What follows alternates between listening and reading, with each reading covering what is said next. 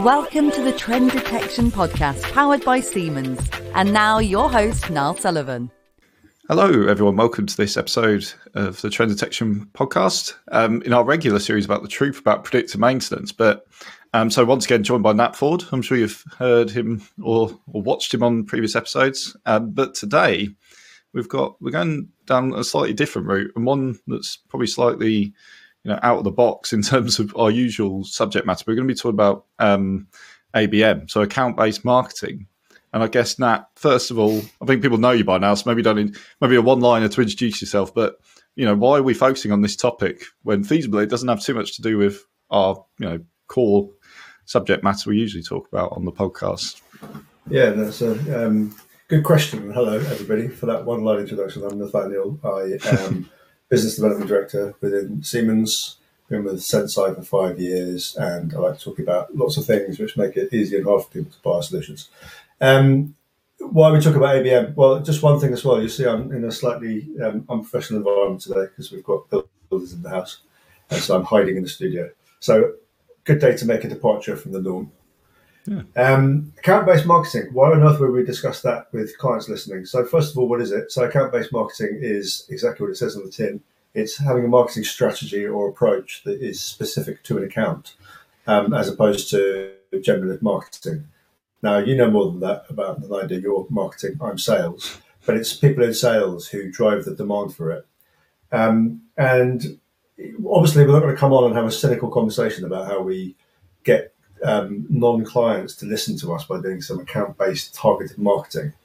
But what we can talk about is where we do collaborative account-based marketing, where you have a large organization that you're working with, lots of different divisions and people and influences and ideologies, where we have um, a relationship and they are a client, but the sponsors and the stakeholders and the people on the client side would like to see that that expand. You don't just stand back and let that expansion happen there will always be a, a joint project. You and your sponsor slash sponsors will coordinate some way of getting the message out about your project so that you can influence other areas. And that, in and of itself, is um, unwittingly a form of account based marketing. So, why not be professional about it? Why not get marketing involved? And so, today's discussion should really be titled something like um, How and when do you involve the client in account based marketing? Why do you do it? What are the benefits? that's probably a good starting point.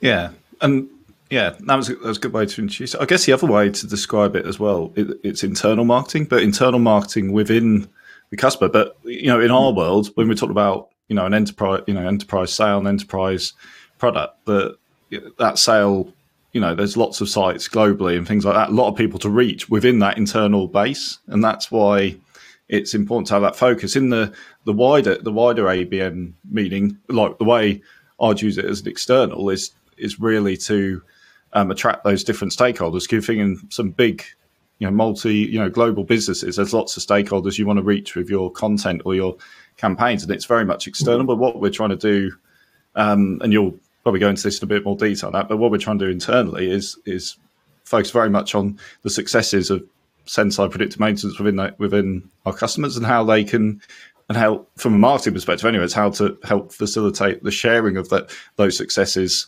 um, yeah. and, and, create other materials to help support the you know the the cell, the internal cell. Maybe you don't want to term it as that, but it's sort of a bit like that, right? Absolutely. Maybe you can absolutely. Yeah. Um, I just jotted down some notes there so we remember things to talk about because, um, and it's very and it's very core.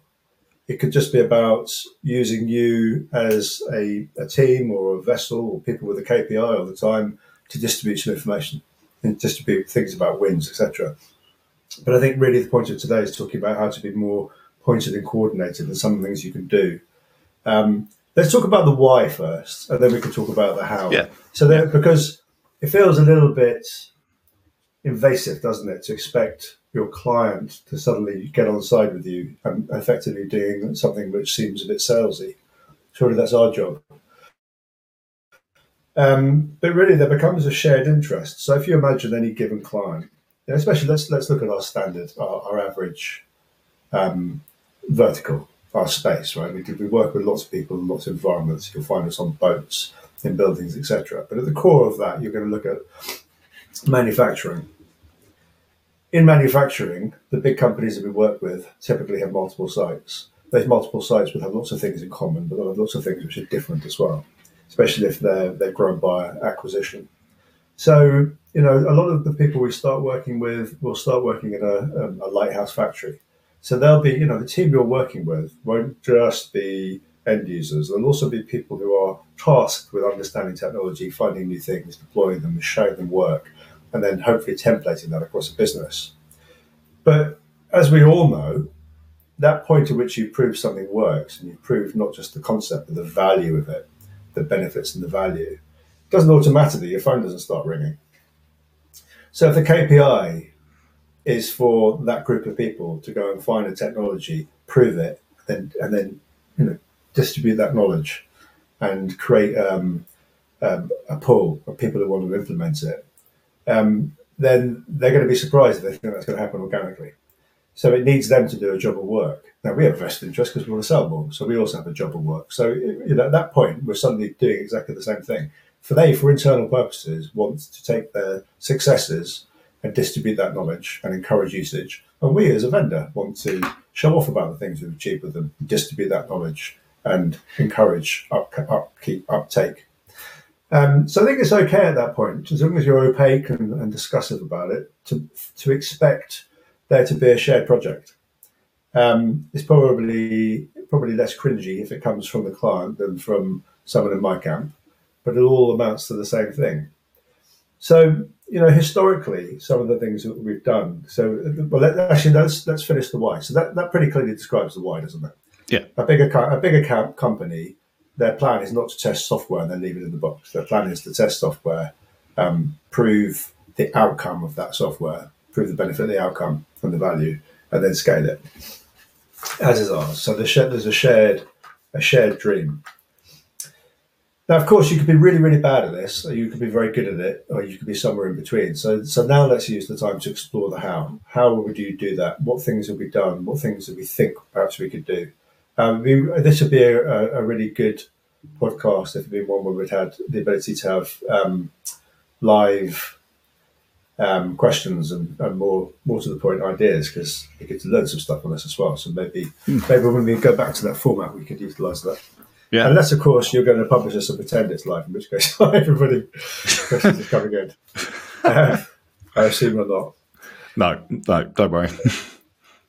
so I, I, am going to stop talking in a minute and, and, point out that you are actually marketing and I'm not. So we should I should be asking you questions as well. But there is one last thing I want to point out.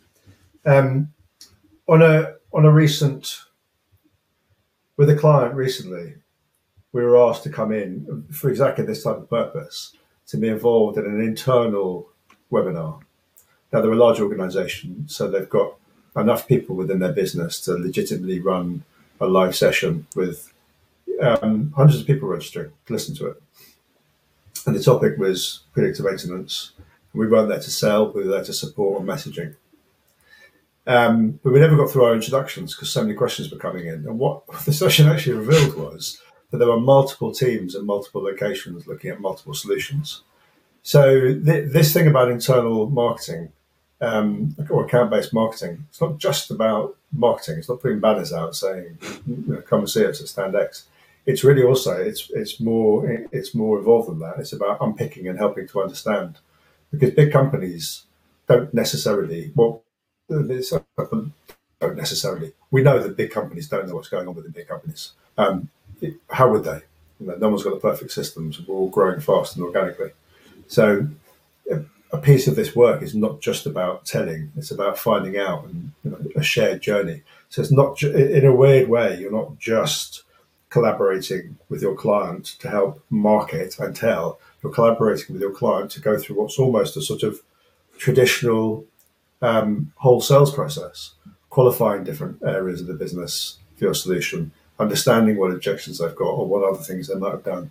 Um, you know, for then coming across competitors, which of course there will be, and then finding out how to work um, in conjunction with them or how to complement them or or not, as the case may be. That's that probably gets a bit more complicated.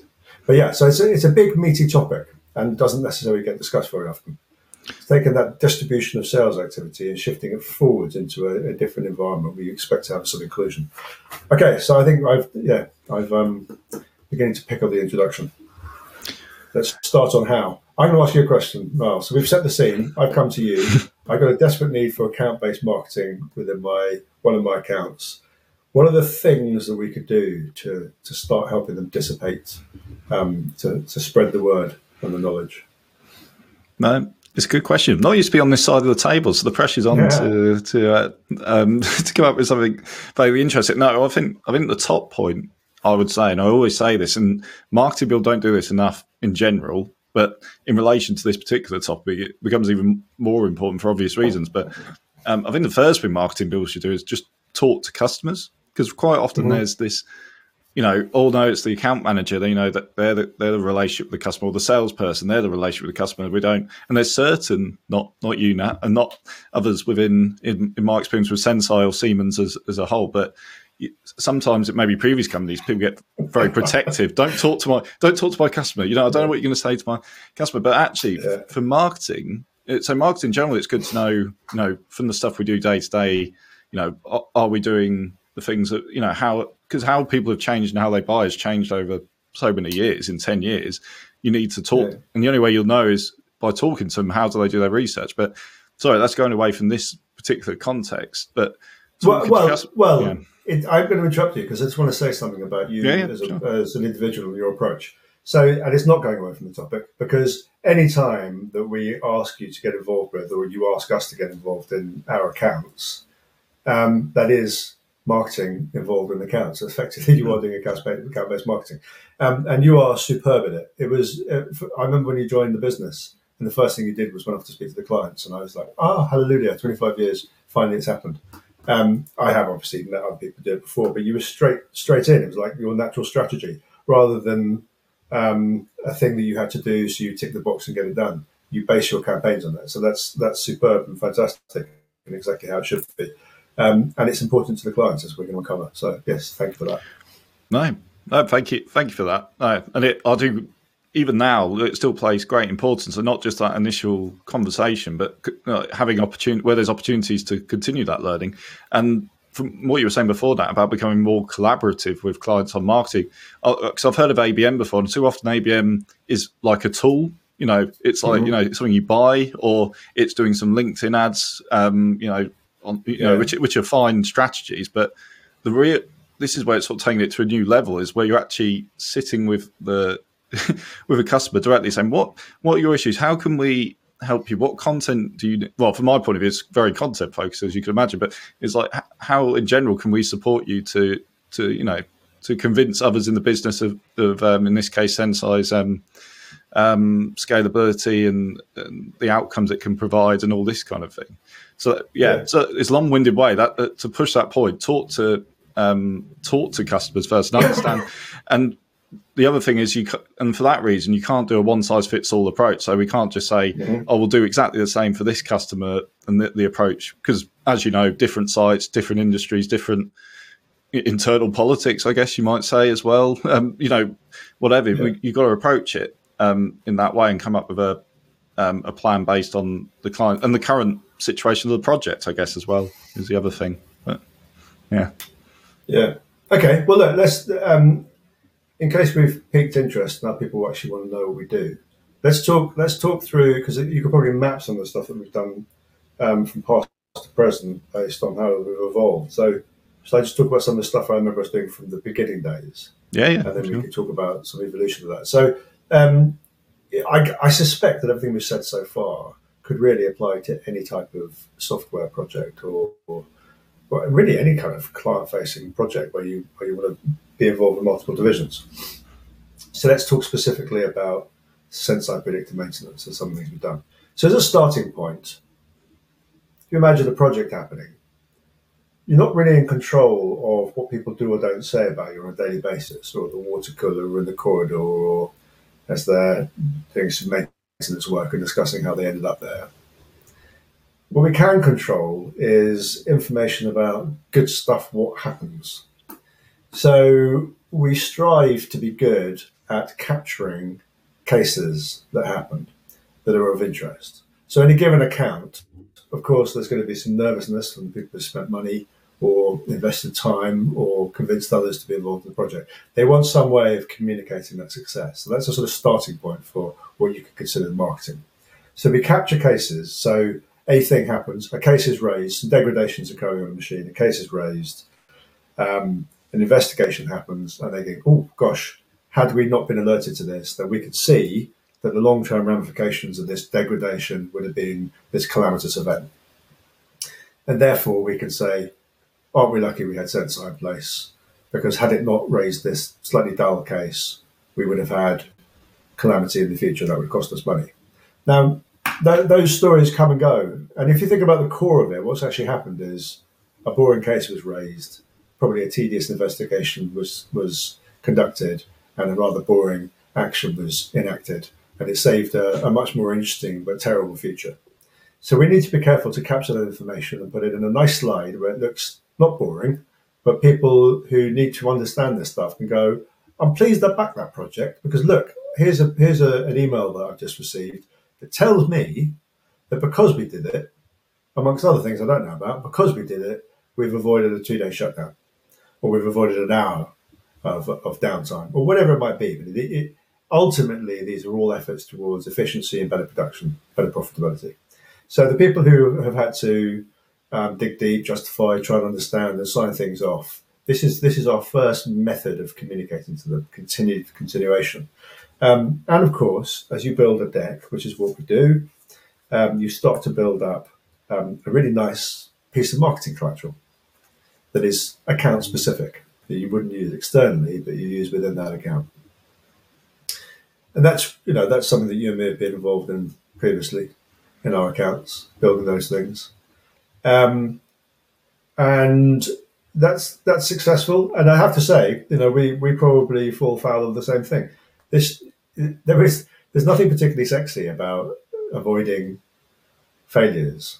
There's something really exciting about firefighting, but that's not what you want to be happening. You don't want heroes in that sense. You want heroes because they've used our product, and used it well, and changed the overall um, frequency of negative events in their environment. And of course, gone on to do all the other good stuff, like creating a much better, more precise and controlled maintenance process. But, you know, in, we're looking for those early things that you can market.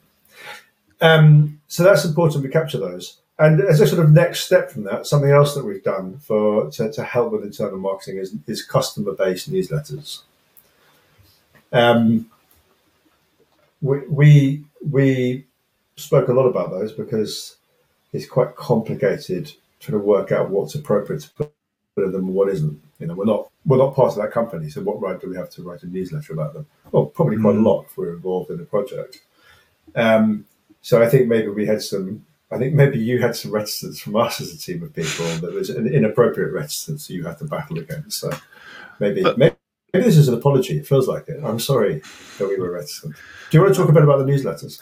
Yeah. Well, not specifically. It comes back to my point again. Is that uh, you know the thought behind them was you know from our perspective, but the problem it, it was only from our perspective. We're sort of thinking, oh yeah, no, it's it's great, and we're providing information, you know, and our you know, and for all the reasons you've mentioned, so it should be great, and our clients should be you know, happy with that. But the problem is, were we talking to them and saying, you know, does this suit you? You know, uh, is PDFs okay in your organizer? You know, do, you know, would this resonate? Would this type of content resonate?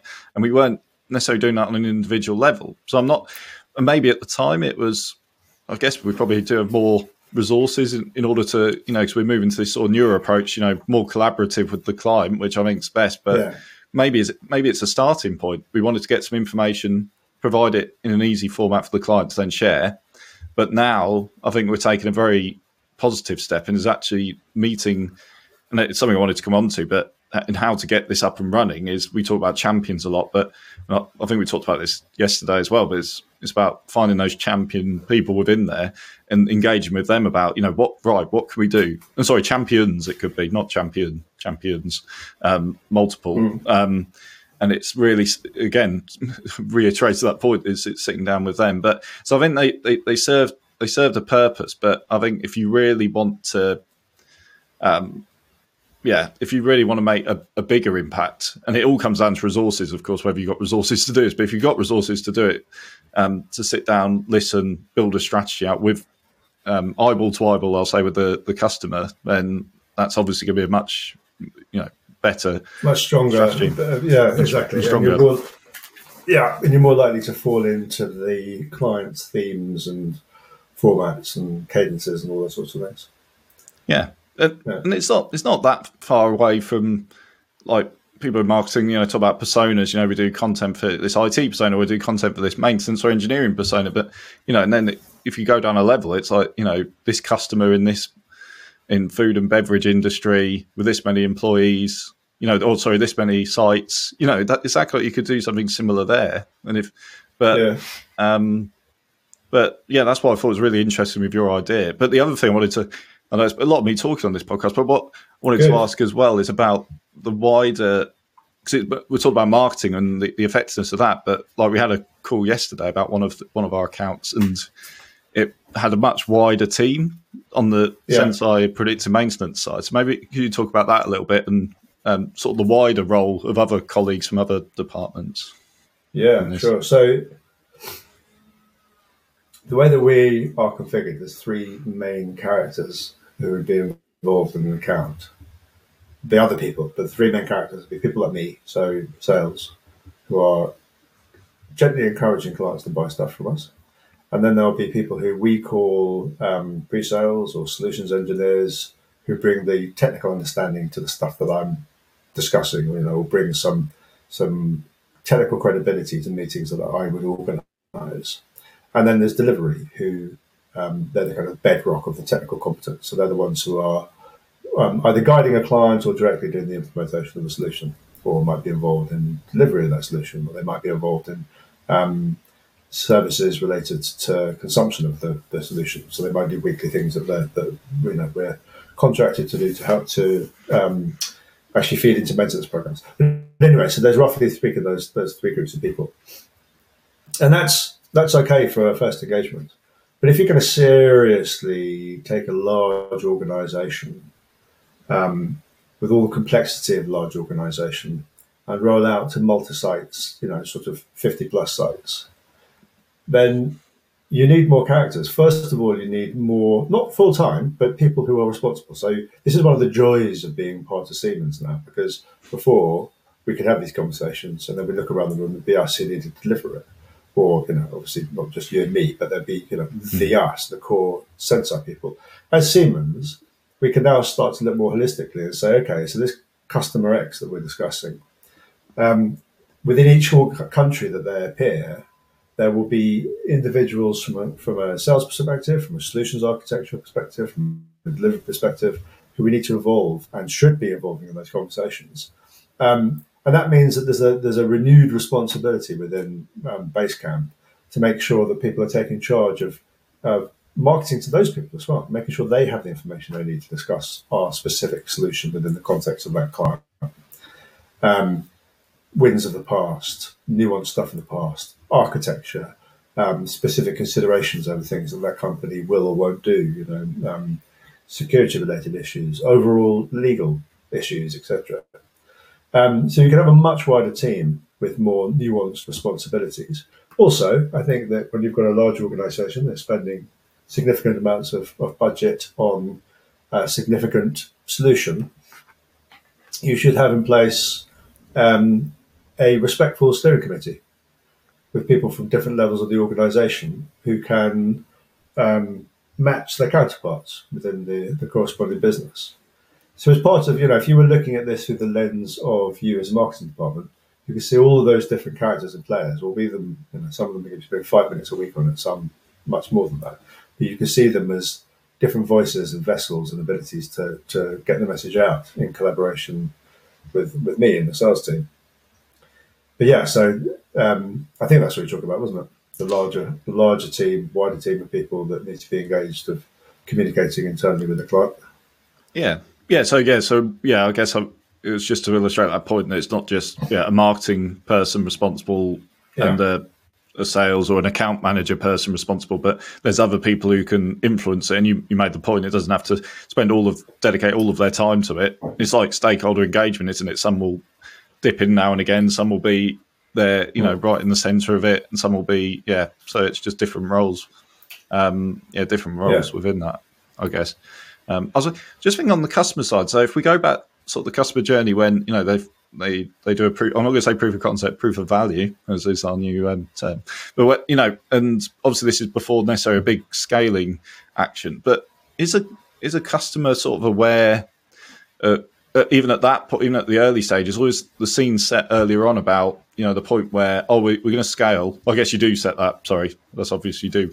But um, about you know this marketing approach and working together is that sort of understood quite early on, or is that too early to have those conversations? I guess it's it's not too early, but it may not be remembered. So completely mm. depends on the situation. If you think about the journey you go through a client, you would you would hope that you have a core team of people that you work with for at least the first two years.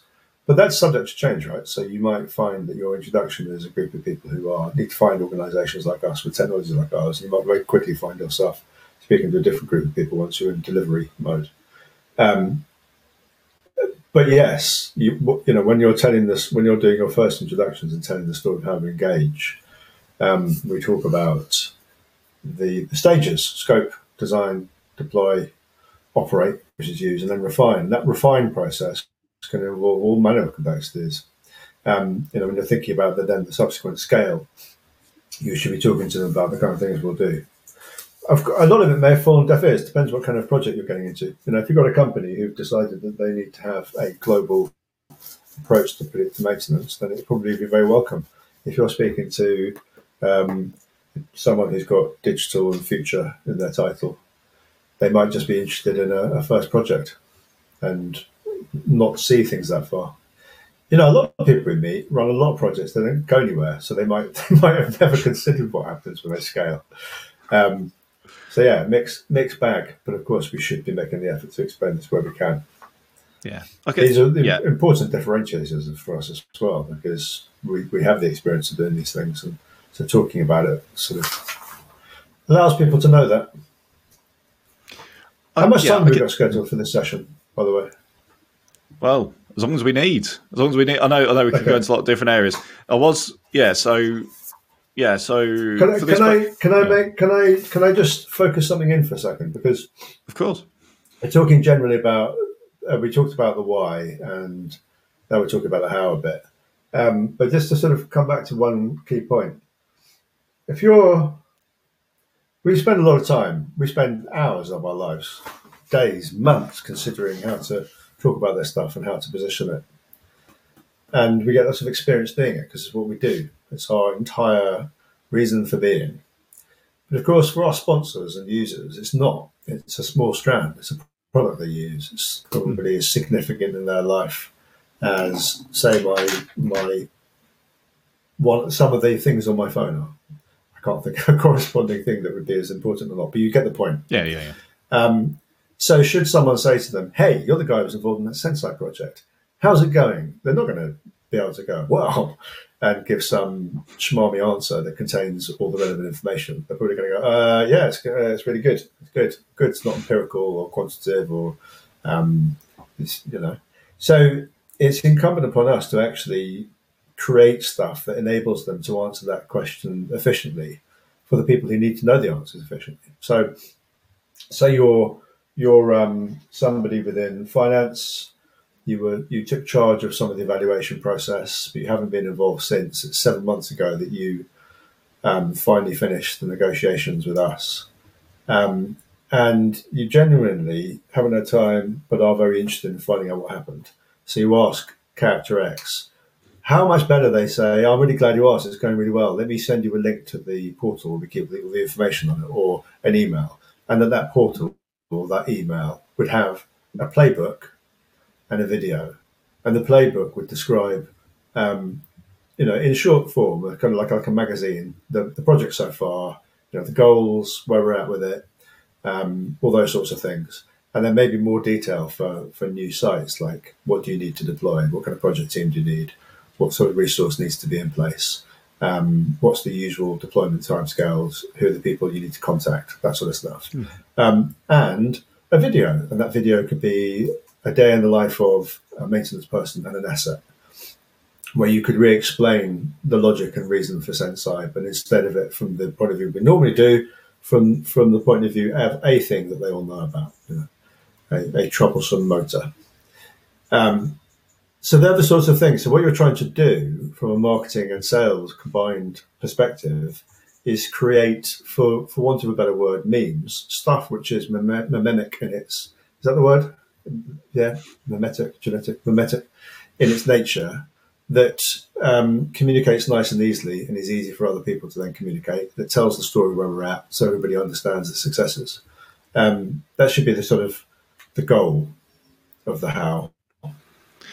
Yeah, no, absolutely, and I think um, so. I think, yeah, I think this. I think it's a really interesting topic. Like I said, there's lots we can go into, and it's and your question before about how much time do we have? We do we do have a certain time limit on both of our time, of course, but I think you're certainly right. We should dive into this in a bit more detail because I think, and especially as because I know we're sort of let's say rolling out this approach, um, you know, this more collaborative approach. We should check in again on this topic and say, you know, how's it go? You know, did it go as we expected? Did you know, were there things we had to overcome? I'm sure That's there will be. Um, and we could, Yeah. it's like a diary entry in this because it's really interesting. I've never heard ABM when you mentioned this about you know about doing this. I thought this is actually yeah much better approach than this ABM. Let's get some ABM software. Let's do LinkedIn ads. Let's do a newsletter or whatever. But this this is something much more collaborative, which I think is Yeah. fantastic. But I'll I'll end on one just one more question, I guess. So, and again,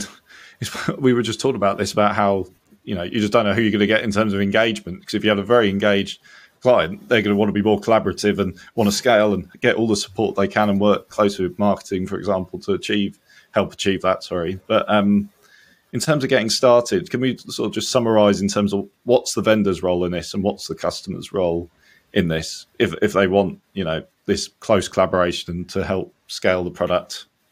Yeah. further? Well, there's lots of things we haven't drilled into. So, uh, at a surface level, it's our responsibility, and the onus on the client is to agree to be involved um, if they see. So, so I guess the first responsibility for someone like me to convince them that this is beneficial, convince to, to help to, to, for them to agree that it's beneficial to them as a business, and that we become a joint force. And then the responsibility is on us is to, you know, this again, it's not their core competency, so it's us to guide that process. Um, however, different organisations will have different levels of, of, you know, some companies we work with will have an L and D team who'll be waiting in the wings to take everything we do and turn it into training modules, um, and they will have whole sections of their their competency which are based on um, not cultural change, but basically adoption. Some, you know, depends what their, their company terminology is, but they will be tasked as being the people who need to make sure that these deployments are successful. Um, other companies never heard of that stuff. So uh, our responsibility, I guess, is to measure their readiness and then get involved in, in the way that we should appropriately at that stage with them. And of course, no, as you know, there'll be companies who don't want to do any of this with us. Um, and there'll be others who get deeply involved. So, yeah.